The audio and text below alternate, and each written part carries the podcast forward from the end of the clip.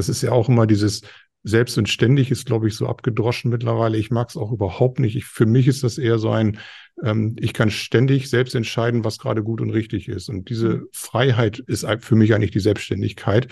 Und darin brauche ich keine Strukturen, um zu definieren, wie mein Alltag aussieht, mhm. sondern der ist abwechslungsreich und mal wird geerntet und mal wird gesät und mal wird gegossen und mal wird ein Buch gelesen unterm Baum.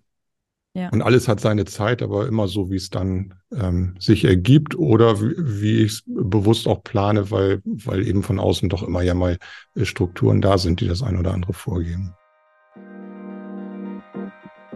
Das ist der Multipreneur Podcast, der Ort für kreative Multitalente, die sich rund um ihre Vielseitigkeit und ihre tausend Ideen und Projekte eine erfolgreiche Selbstständigkeit aufbauen möchten.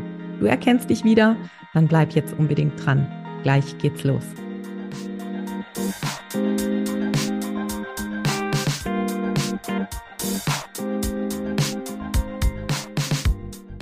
Dann starten wir direkt in eine neue Runde und in ein Interview mit einem ganz spannenden Menschen, einem tollen Multitalent. Äh, was anderes habt ihr nicht erwartet in dieser fünften Staffel, in der es ja einfach tolle Gespräche gibt mit vielseitigen Menschen, die von ihrem Weg in die Selbstständigkeit erzählen und durch sie hindurch sozusagen. Und heute ist der liebe Stefan zu Gast.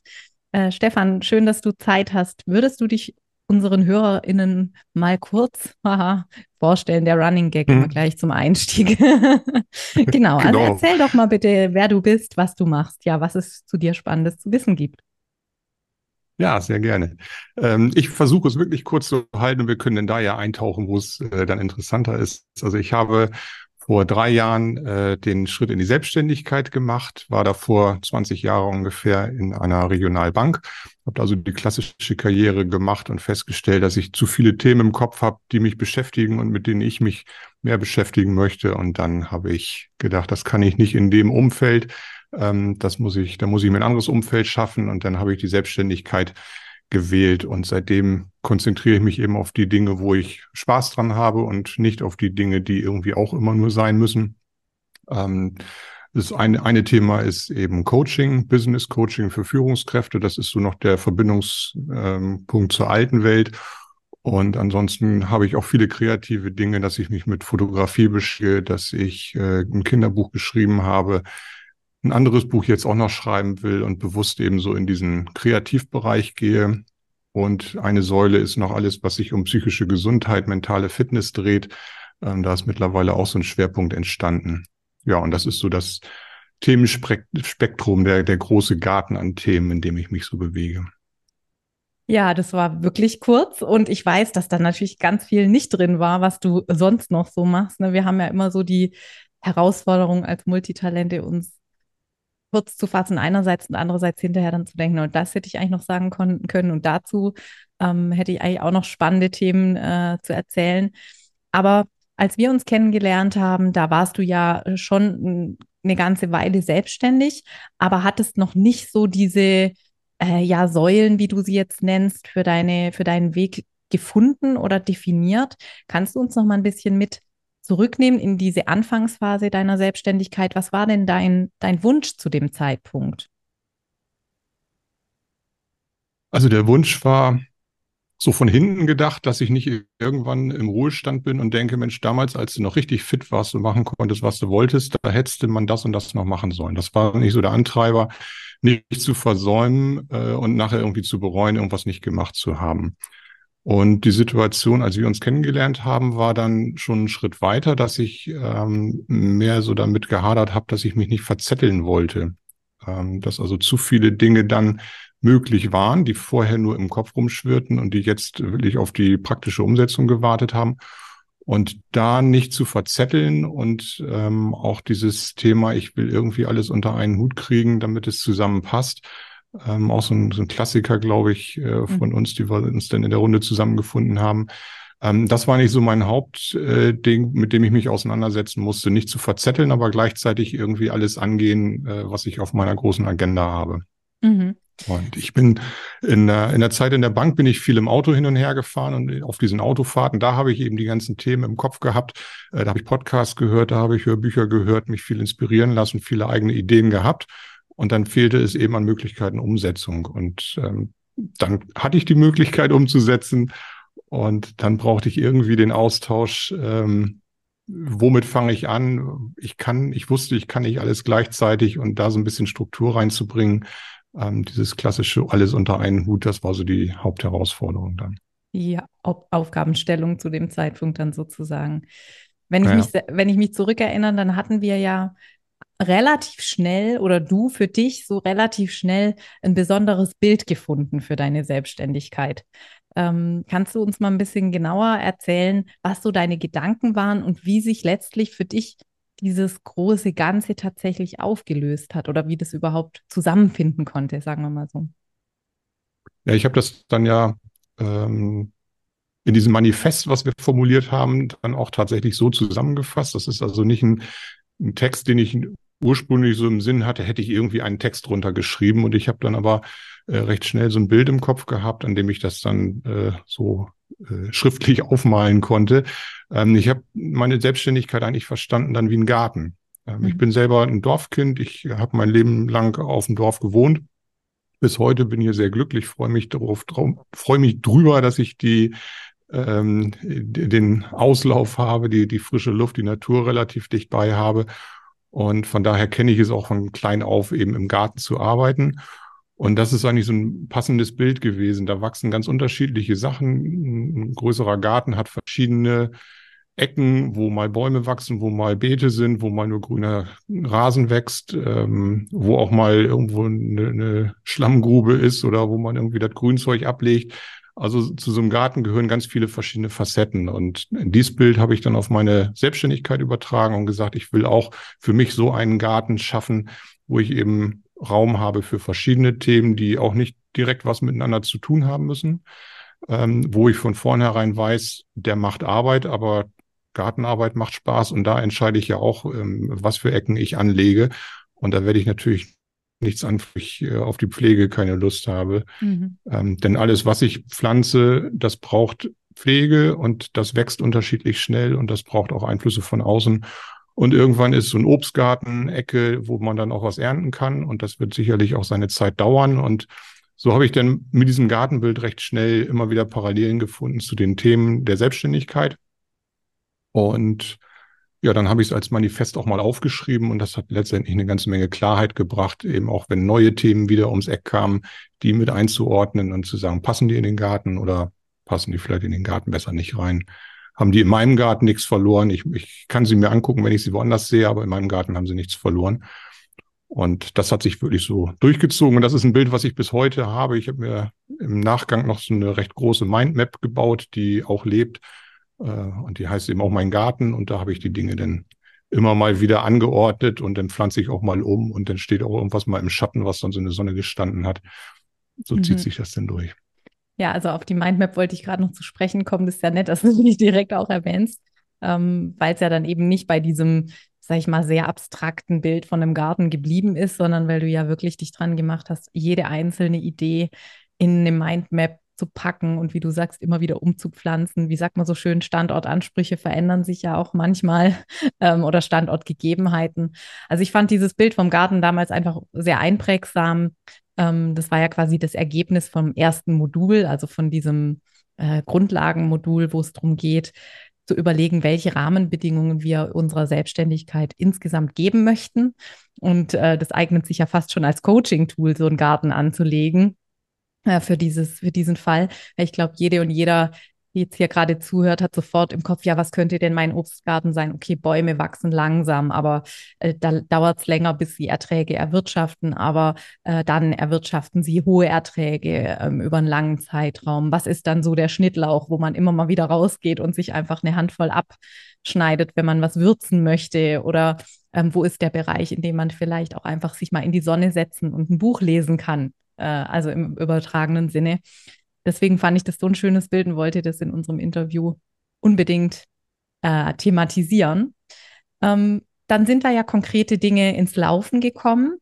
Kannst du noch mal so ein Stück weit ähm, Revue passieren lassen? Was waren denn dann so die, die nächsten Schritte? Also du hattest diese Gartenvision vor deinem inneren Auge entstehen lassen, du hast dann diese Mindmap ganz intensiv erarbeitet. Da haben wir auch ein paar Mal drauf geschaut und geguckt, wo was hingehört und nochmal ein bisschen sortiert.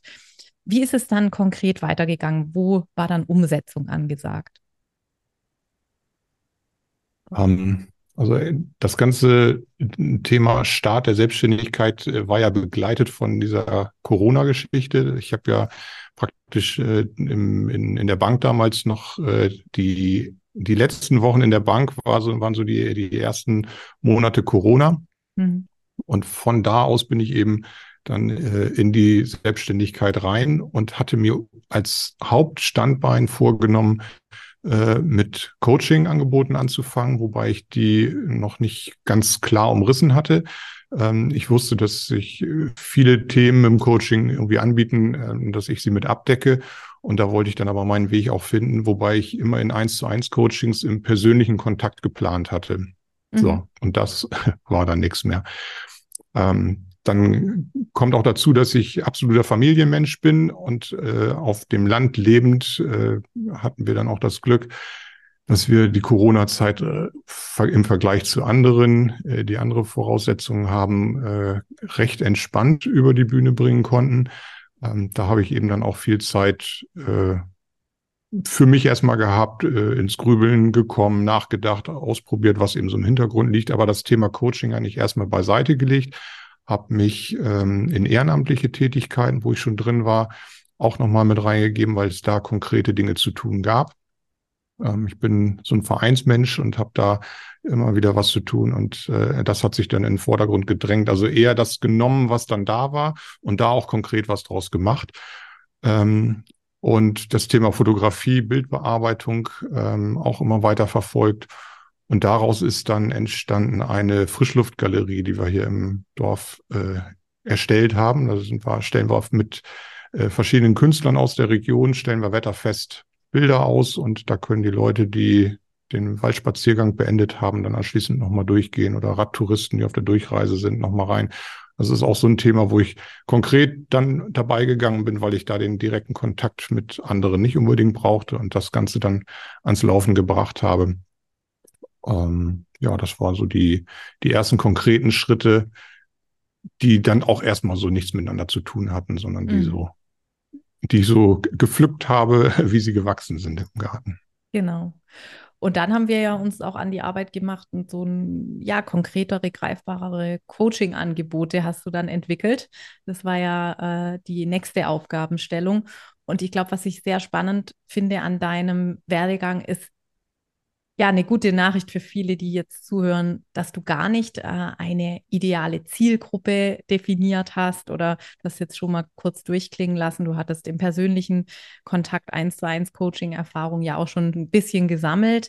Ähm, es gab da also im ersten Moment erstmal den, ja, den Befreiungsschlag zu sagen, ich muss mich jetzt gar nicht auf eine Zielgruppe oder einen Themenbereich oder so festlegen korrigiere mich, wenn ich äh, mich falsch erinnere, aber es ging dann sowohl um men junge Menschen, die in den Beruf einsteigen, als auch MitarbeiterInnen in deinem ehemaligen Bankenumfeld, als auch ähm, vor dem Hintergrund, dass du ja, glaube ich, eine psychologische Ersthelferausbildung gemacht hast, dann eben um ja direkte persönliche Unterstützung im Coaching. Was hat sich denn da entwickelt in den letzten Monaten? Ja, das, ähm, das hatte ich mir von Anfang an vorgenommen, dass ich eben nicht eine große Werbetrommel rühre, um unbekannte Leute anzusprechen und äh, dann darauf aufmerksam zu machen, was ich mache, ähm, sondern dass ich bewusst mein bestehendes Netzwerk nutzen wollte. Einmal das äh, Netzwerk aus Bankzeiten, äh, wo ich eben mit äh, Führungskräften aus anderen Häusern, aber auch mit Fachkräften, die vor ihren persönlichen oder beruflichen Herausforderungen stehen, ähm, aus dem privaten Umfeld äh, Menschen, wo ich wusste, dass sie Herausforderungen haben und die ja auch wiederum Leute kennen. Und das hat auch dann recht gut funktioniert. Also trotz ähm, dieser Corona-Einschränkungen ist es eben ja auch lange Zeit dann möglich gewesen, zu zweit oder zu dritt tatsächlich zusammenzukommen. Und natürlich ist dann auch Corona für viele nochmal so ein, so ein extra Kick gewesen, der dazu geführt hat, dass Schwierigkeiten ganz offenbar wurden und man irgendwie Unterstützung brauchte. Und da kam das Angebot dann natürlich sehr passend und sowas hat sich dann eben auch umgesprochen. Mhm. Und dann war die, war ich froh, dass ich mich nicht auf eine Zielgruppe komplett festgelegt habe. Du hast das eben schon gesagt. Da sind ganz unterschiedliche Menschen mit ganz unterschiedlichen Themen gewesen und letztendlich ist ein Coaching ja oft das Gleiche. Man kann, man kann dieses Coaching nennen, man kann das Coaching nennen, da ist nichts irgendwie geschützt. Das ist so ein bisschen das äh, Problem an dieser Bezeichnung. Ja. Aber ähm, wenn man eben weiß, es sind Gespräche, wo man auf einer vernünftigen Ebene miteinander gemeinsam nach Lösungen sucht und ein Blick von draußen einfach nochmal hilfreich sein kann, ähm, dann ist das so ein gemeinsames Verständnis von Coaching-Gesprächen, was viele auch so verstehen. Und wenn sie dann mitkriegen, ähm, ich kenne den und ich weiß, wie der tickt, dann ist das vielleicht wichtiger als eine äh, Erfahrung in einer spitzen Nische. Und dann ergeben sich gute Gespräche und die können eben in alle Richtungen dann gehen. Und die können auch dann mit allen Ursachen irgendwo umgehen. Und ob das dann jemand ist, der berufliches Thema hat oder ein privates Thema hat, ist dann relativ egal. Und das hat sich dann eben auch äh, so weit wie es so ein privates Netzwerk eben kann, dann rumgesprochen. Und ähm, dann haben solche Gespräche eben auch stattgefunden. Ich konnte merken, wo sind Dinge, die ich gerne weiterverfolgen möchte und wo sind es Themen, wo ich sage, ja, die, die kann man mitmachen, ähm, aber die werden kein Schwerpunkt sein in Zukunft. Mhm. Also da sind so viele Wahrheiten drin jetzt, deswegen schreibe ich mir schon eifrig hier mit. Ähm, was ich einfach so spannend finde, ist, wir müssen uns ja, also wir hören ja von überall, du brauchst eine Zielgruppe, eine ganz klare Definition. Ne? Jeder kennt es, jede kennt es schon mal gehört, Zielgruppen, Avatar, idealer Kunde, ideale Kundin und so weiter. Und was wir ganz oft vergessen, wenn wir diese Aufgaben sozusagen stur auszuführen versuchen und überlegen, ja, ich muss mir das jetzt genau aufschreiben, demografische Daten und psychosoziale Merkmale und sowas. Ähm, man kann sich ja durchaus mal im ersten Schritt die Frage stellen, warum sollten wir denn überhaupt eine Zielgruppe definieren? Das sollten wir ja aus ähm, ja, drei Gründen, sage ich mal. Die erste, der erste Grund ist der, dass wir es uns für die Außendarstellung einfacher machen, wenn wir konkret jemanden ansprechen können. Ne? Also wenn wir sagen können, du bist die und die Person, äh, dann ist das jetzt hier für dich spannend. Also wenn Menschen die Möglichkeit haben, sich wiederzuerkennen. Da geht es natürlich um unser Marketing, um unsere Marketingbotschaften. Aber die Zielgruppendefinition hat ja auch noch einen zweiten und wie ich finde viel wichtigeren äh, Aspekt und nämlich die Menschen zu identifizieren, mit denen uns die Arbeit wirklich unheimlich viel Spaß macht. Äh, wir als Einzelselbstständige stehen ja nicht unbedingt vor der Herausforderung, ein Millionenpublikum zu erreichen, um unseren Umsatz zu erwirtschaften, sondern für uns ist es im Gegenteil sehr wichtig, dass wir ganz genau die Menschen finden, die äh, zu uns passen und mit denen wir einfach vielleicht auch ein längeres, vertrauensvolleres Arbeitsverhältnis eingehen. Und äh, deswegen ist die Zielgruppendefinition äh, ja manchmal so ein bisschen ja eine faule Sache, weil äh, für uns sind ganz andere Merkmale entscheidend und wenn wir mit Menschen auf einer Wellenlänge sind, dann spielt es plötzlich überhaupt keine Rolle mehr, ob wir jetzt gerade über eine Herausforderung im beruflichen Kontext sprechen oder ob wir jetzt da gerade um eine persönliche Herausforderung sprechen. Also gerade im Coaching sind die Grenzen da ja wirklich fließend und man kann die äh, Lebensbereiche oft gar nicht so klar voneinander abgrenzen. Dann ist es auch eine künstliche Trennung, die wir durchaus mal in Frage stellen dürfen, wenn sie uns nicht unbedingt ja zugutekommt, sage ich jetzt einfach mal. Du hast ja dann so ein bisschen für deine ja. Arbeit einen anderen Wesenskern definiert. Leute, die das Interview auf YouTube sehen, sehen hinter dir so eine schöne Holztafel, in die du das eingebrannt hast. Ähm, dein Motto war ja von Anfang an oder deine Intention war ja von Anfang an in einen eigentlich trockenes Gebiet, sage ich jetzt mal, oder in insgesamt trockene oder ernstere Kontexte so ein Stück weit Leichtigkeit und Humor mit reinzubekommen. Möchtest du dazu vielleicht mal noch ein paar spannende Einblicke geben? Ja, kurz noch mal zu der Zielgruppe. Das mhm. äh, ist eigentlich jetzt nur eine Bestätigung. Also die Zielgruppe ist für mich selber eigentlich zweitrangig gewesen. Ich merke aber mit, mit der Zeit immer mehr, wie wichtig es in der Außenkommunikation ist. So, mhm. Wenn ich da eine klare Zielgruppe benennen kann, dann verstehen nicht nur die Leute, die in der Zielgruppe sind, sondern auch wenn ich das Erklärungsbedürfnis habe, jemand fragt mich, was machst du denn jetzt? Und ich kann eine klare Zielgruppe nennen, dann macht es die Kommunikation einfacher. Ich, ich bin einfach verständlicher in meiner Kommunikation. Ähm, für mich selber ist es nachrangig. Ich, selbst wenn ich jetzt sage, ich äh, mache Business Coaching für Führungskräfte, dann kann es sein, dass es Führungskräfte gibt, mit denen ich gar nicht zusammenarbeiten kann oder möchte. Und es kann sein, dass es Menschen gibt, die gar keine Führungskräfte sind, wo aber, wo es genau passt, was die Menschen brauchen und was ich anbiete. Ja. Und von daher ist das ist im Prinzip genau das, was du sagst. Und ähm, ich habe dann auch eben nach innen geguckt und gesagt, was ist denn, was für mich so das verbindende Element und was möchte ich eigentlich, was sich so durchzieht durch das Ganze äh, oder durch meinen Alltag und durch die Themen, mit denen ich mich beschäftige. Und da habe ich dann eben das Thema Humor äh, so präsent gehabt. Das schwang immer irgendwie mit und das ploppte auf einmal so an die Oberfläche. Und wir hatten dann über dieses Dreieck ja gesprochen, Zielgruppe, ich habe ein Thema, ich habe eine Methode, mit der ich arbeite und das da irgendwo verortet. Ich habe dann für mich gesagt, ich nehme das Thema Humor und hänge da eben meine Angebote dran auf. Mhm. Da sagtest du damals, dann kann man nochmal abwägen, ist es jetzt eine Methode oder ist es das Thema tatsächlich?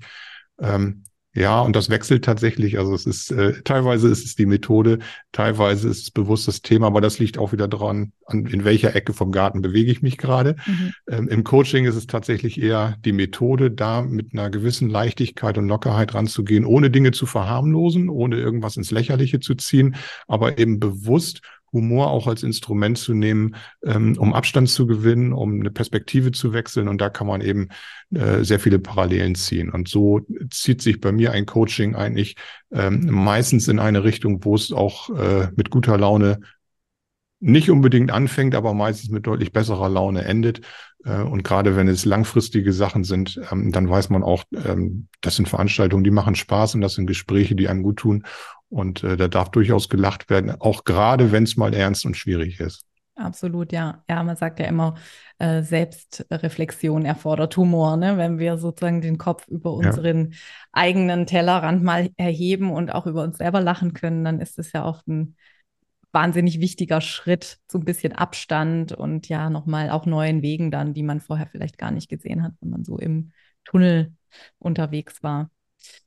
Was ich auch noch super spannend finde, ist das Thema Netzwerk. Also ähm, ich habe schon fast das Gefühl, viele Menschen gehen davon aus, dass das Ziel immer sein muss, auf Social Media ein Publikum zu erreichen und ähm, ja online sichtbar zu sein. Und ich habe immer wieder eher die Aufgabe, das auch nochmal in Frage zu stellen.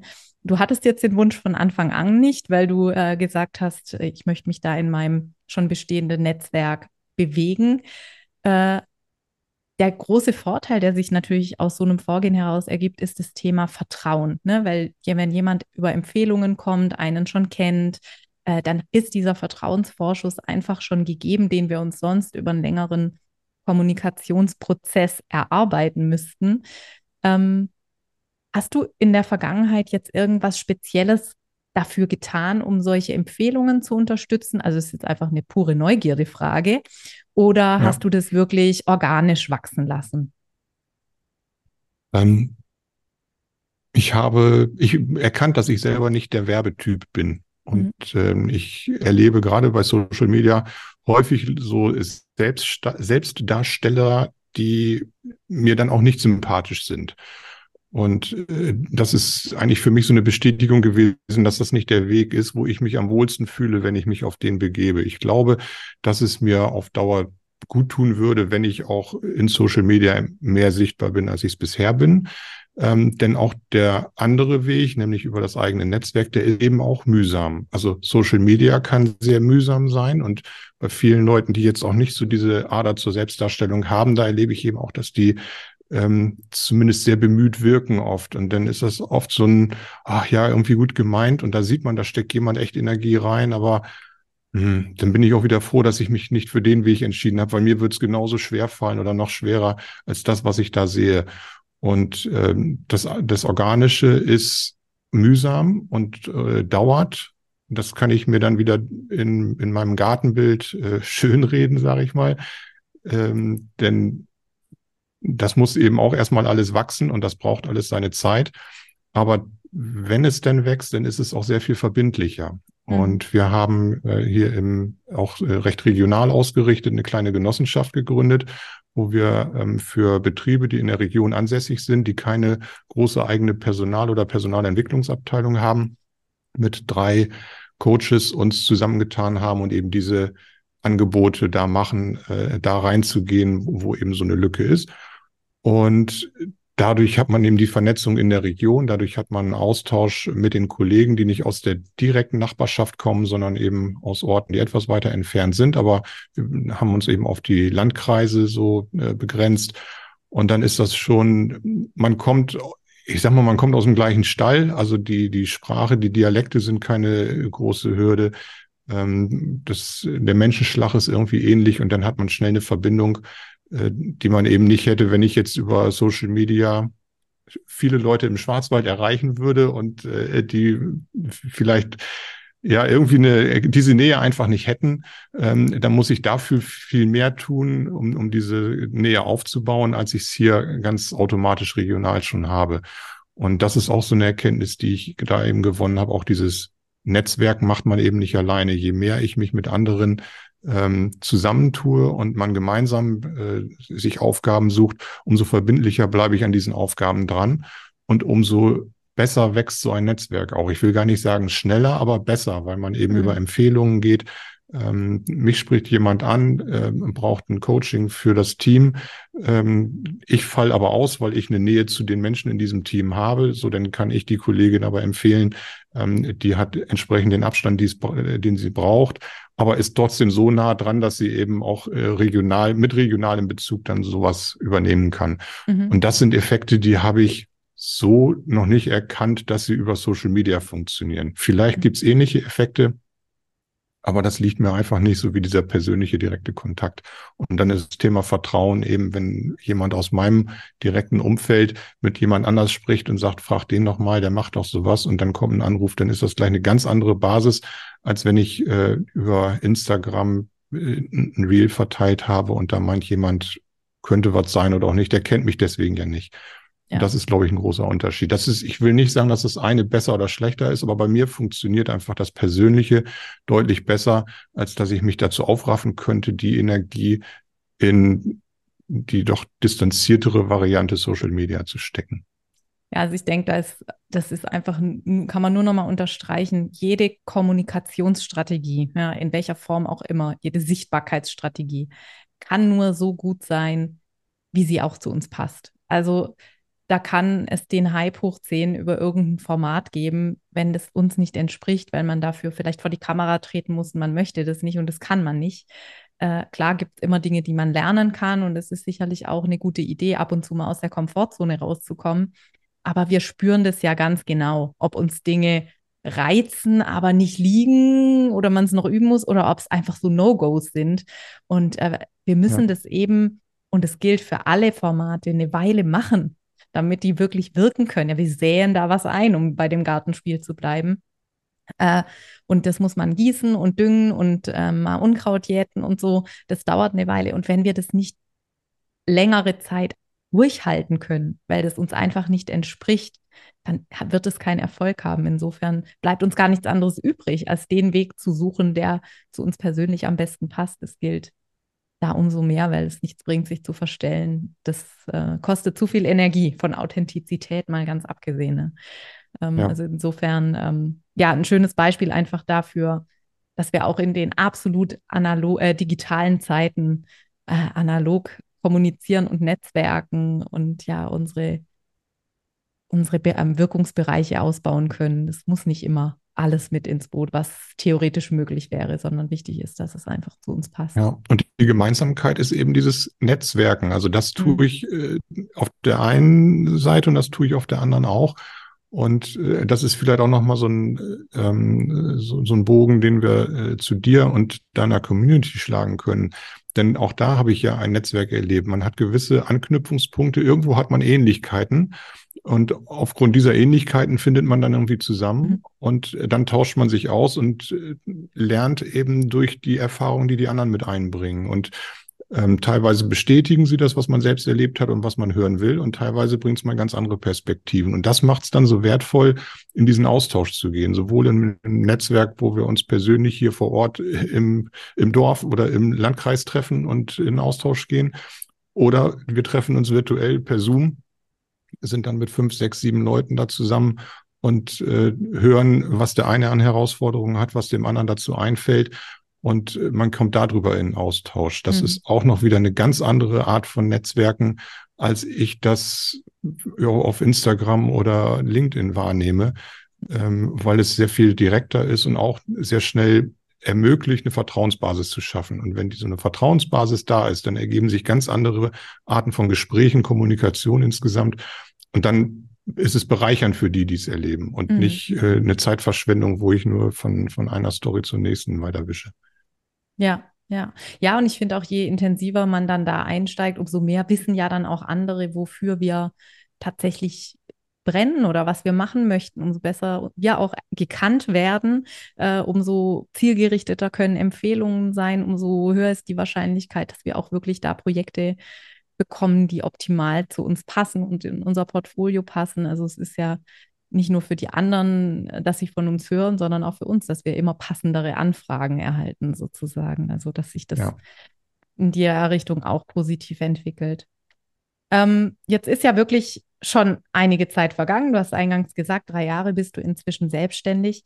Was mich mal interessieren würde, ist, wie sieht so ein normaler, falls es den überhaupt gibt, wahrscheinlich gibt es den gar nicht, wie sieht ein normaler Arbeitstag von Stefan aus? Oder eine Woche? Nee, den gibt es tatsächlich nicht. ähm, äh, das ist ganz, äh, ganz witzig, wenn du es so fragst, dann muss ich an meine Zivilzeit zurückdenken. Ich habe äh, Zivildienst im Rettungsdienst gemacht und da sind wir einsatzmäßig, es gab Tage, da sind wir überhaupt nicht rausgefahren und es gab Tage, da sind wir permanent unterwegs gewesen.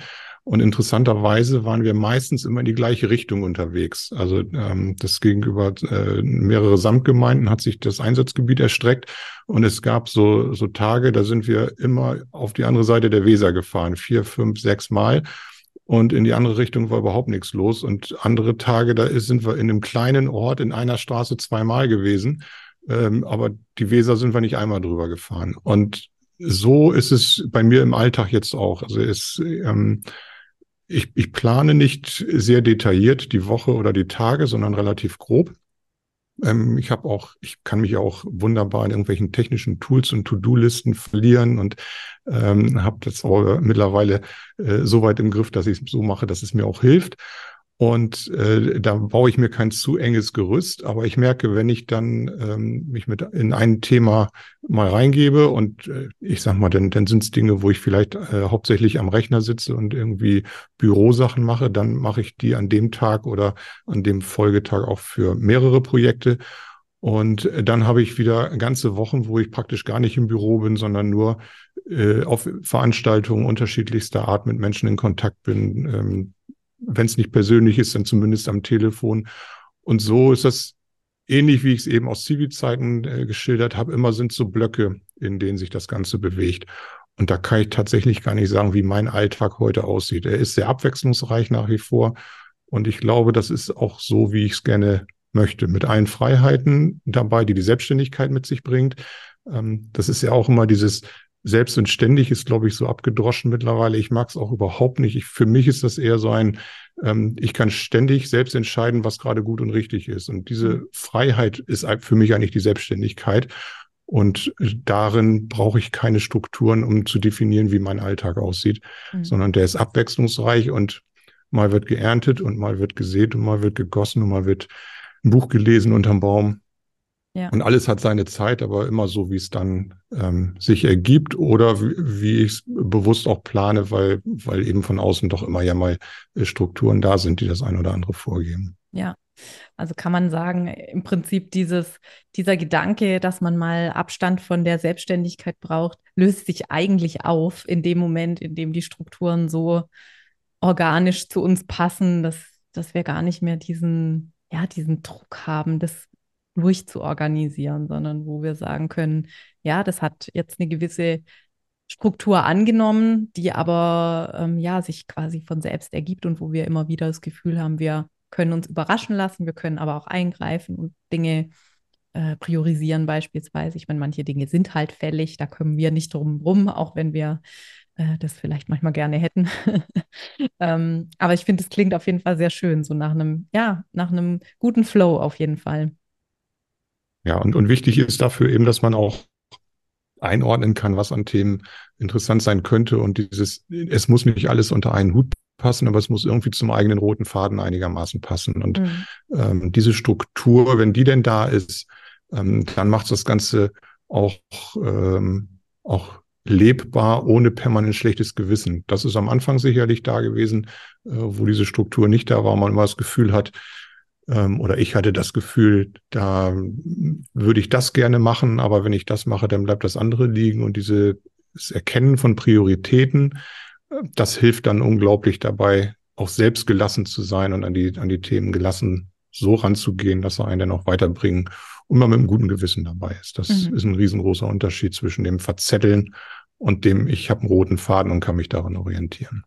Ja, ich denke einfach Ja und Nein sagen wird leichter. Ne? Auch das erfordert sich ja auch Übung. Man, du hast ja erzählt, du hast auch viel einfach dann ausprobiert, auch ähm, ob ehrenamtlich oder in der Selbstständigkeit. Aber ich glaube, da lernen wir ja jedes Mal uns selbst vor allem ein Stückchen besser kennen. Passt das zu mir? Möchte ich ja. davon mehr? Möchte ich das nicht so, so intensiv?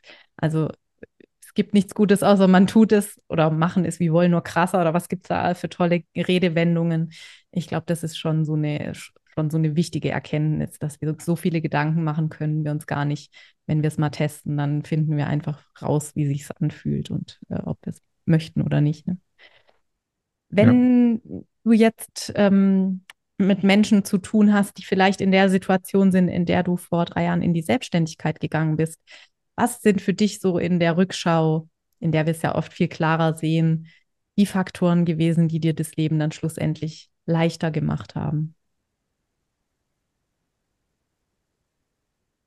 Ähm, in dem Moment, wo ich ähm, in die Selbstständigkeit gegangen bin, da habe ich gedacht, ich hätte ein konkretes Ziel, zu dem ich hingehe. Ich hatte aber im Rückblick eher eine Situation, aus der ich lieber raus wollte, als dass es eine bestimmte war, in die ich rein wollte. Und ich glaube, dass man das ähm, immer erst im Nachgang beurteilen kann. Aber ich glaube, das ist ein wichtiger Gedankengang, den man sich relativ früh, wenn man diesen Schritt im Sinn hat, äh, schon mal machen sollte. Also ähm, zu überlegen, wo will ich hin? Das muss nicht besonders konkret sein, aber äh, es hilft, glaube ich, bei dieser Orientierung und auch ähm, gedanklich einfach schon mal Dinge äh, sich zu notieren, die man ausprobieren möchte, mit der Offenheit auch Dinge von der Liste streichen zu können, wenn sie sich denn so rausstellen, dass man sie nicht dauerhaft machen will. Und ähm, dieses Wechselspiel von ich habe Ideen, ich äh, möchte Dinge ausprobieren, ich kann aber auch durch,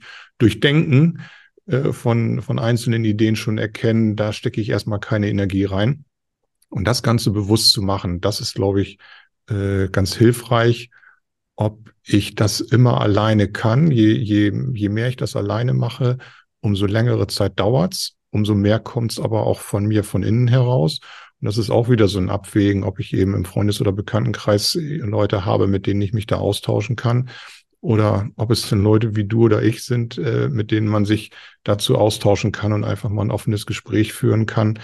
Äh, das ist, glaube ich, beide Wege sind da auch erfolgversprechend. Der eine dauert länger, ist dafür intensiver, der andere ist vielleicht eine Abkürzung. Das kommt immer auf die ganz persönliche Situation an. Aber dieses Aussortieren bewusste Aussortieren halte ich für ganz wichtig, um relativ bald dann auch ein Gefühl dafür zu kriegen, was will ich denn eigentlich und äh, was ist wichtig, damit ich mich nicht verzettel. Mhm. Psychohygiene für ideenreiche Gehirne sozusagen. Ja. Ähm, wenn jetzt Menschen mehr über dich erfahren sollen oder möchten, wo kann man dich denn finden? Wo kann man was über dich lesen? Wie kann man mit dir in Kontakt kommen? Also ich habe tatsächlich ganz zu Anfang äh, einen technischen Spieltrieb gefrönt und eine Internetseite gebaut. Die ist äh, nicht eine, ein technisches Highlight, aber ich finde sie passend und ich habe auch Feedback gekriegt, dass sie passend ist. Also äh, auf meiner Website kriegt man einen ersten Eindruck. Da habe ich auch eine Über mich-Seite gemacht, ähm, wo man ein bisschen was äh, lesen kann. Ansonsten ist das eins, eine meiner nächsten Baustellen, dass da mehr Inhalte rein sollen. Ähm, auf Social Media, da haben wir jetzt drüber gesprochen, bin ich nicht besonders aktiv. Ich wohne in der wunderschönen Mitte Niedersachsens in Heuerhagen. Wer mag, kann gerne direkt herkommen. Ansonsten äh, Mal die Freiluftgalerie bestaunen. genau, richtig. Und äh, ja, eben der persönliche Kontakt, also äh, eine Mailadresse, eine, eine Telefonnummer äh, stehen auf der Website und äh, ich freue mich über jeden Kontakt ähm, der eben auch zielgerichtet ist und wo es nicht einfach nur äh, einer posaunt irgendwas in die Welt raus und vielleicht reagiert irgendwer. Ähm, also gerne, gerne den direkten Kontakt suchen. Da freue ich mich. Ja, super. Ich werde auf jeden Fall deine Website in den Show Notes verlinken. Und dann gibt es noch ein Projekt, das ich nicht ungewürdigt ähm, hier lassen möchte, weil es mich persönlich einfach immer so amüsiert hat. Und wenn Humor ja schon deine Prämisse ist, dann äh, sollte das nicht hinten runterfallen. Gibt es noch das äh, frische äh, Streuobstwiesenheu mit Astschnitt für äh, städtische Nagetierbesitzer. Was ist aus dem Projekt geworden?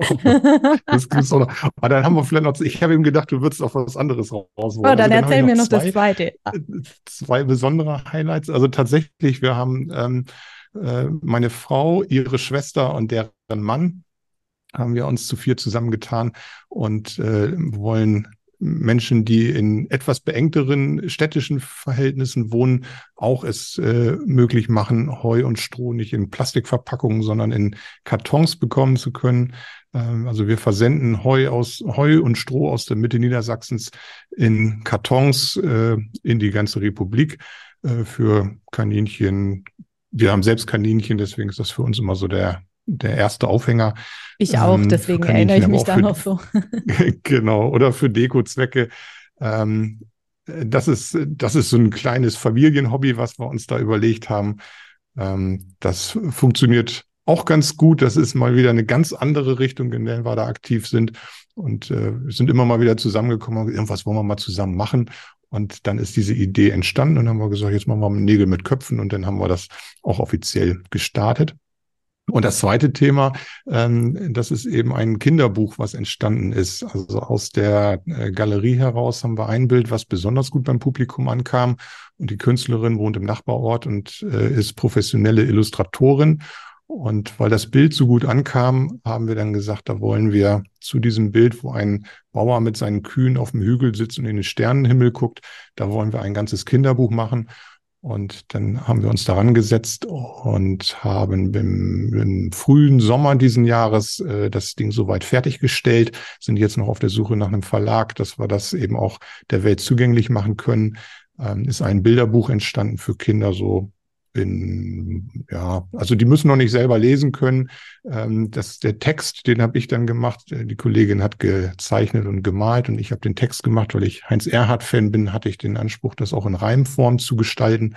Und äh, da ist eine ganz, ganz nette Einschlaf-Vorlesegeschichte bei rausgekommen.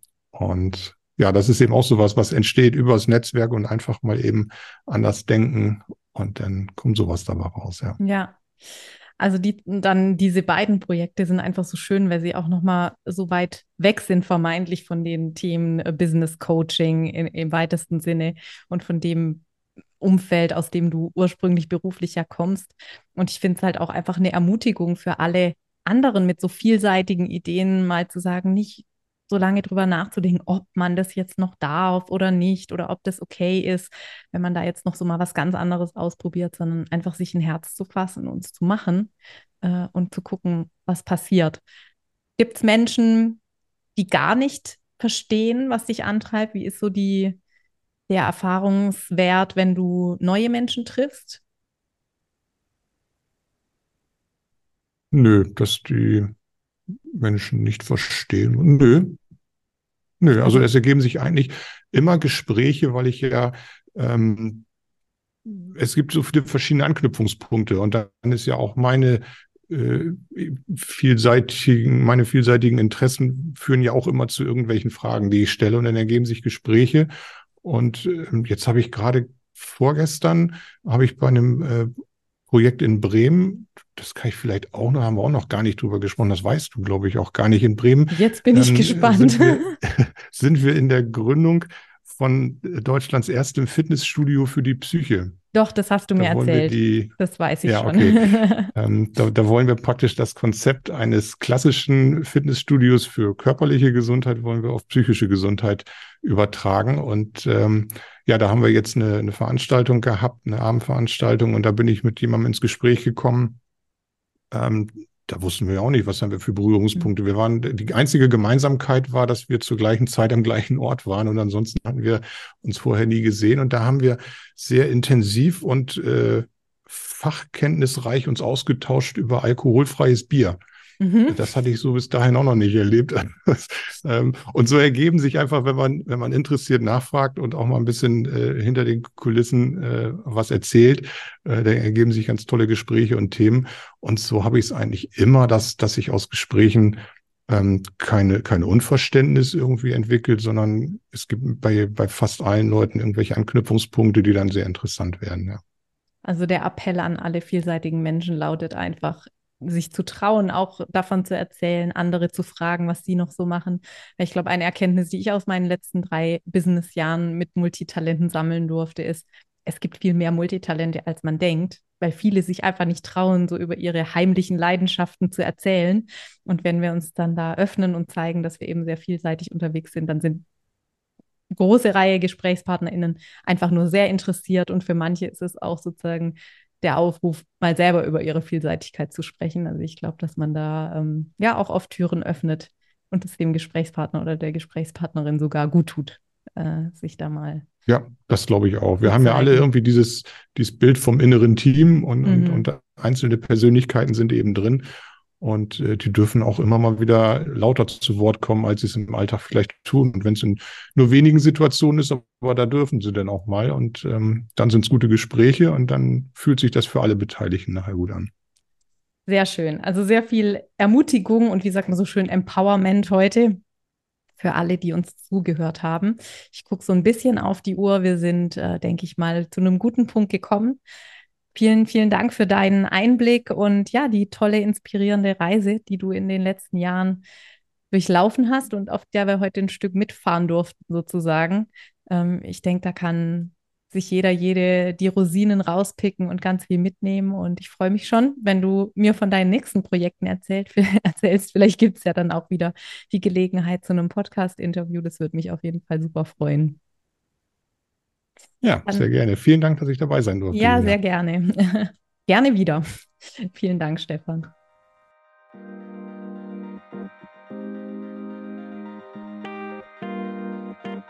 So, das war's auch schon mit der aktuellen Folge des Multipreneur Podcasts. Vielen Dank, dass du dabei warst.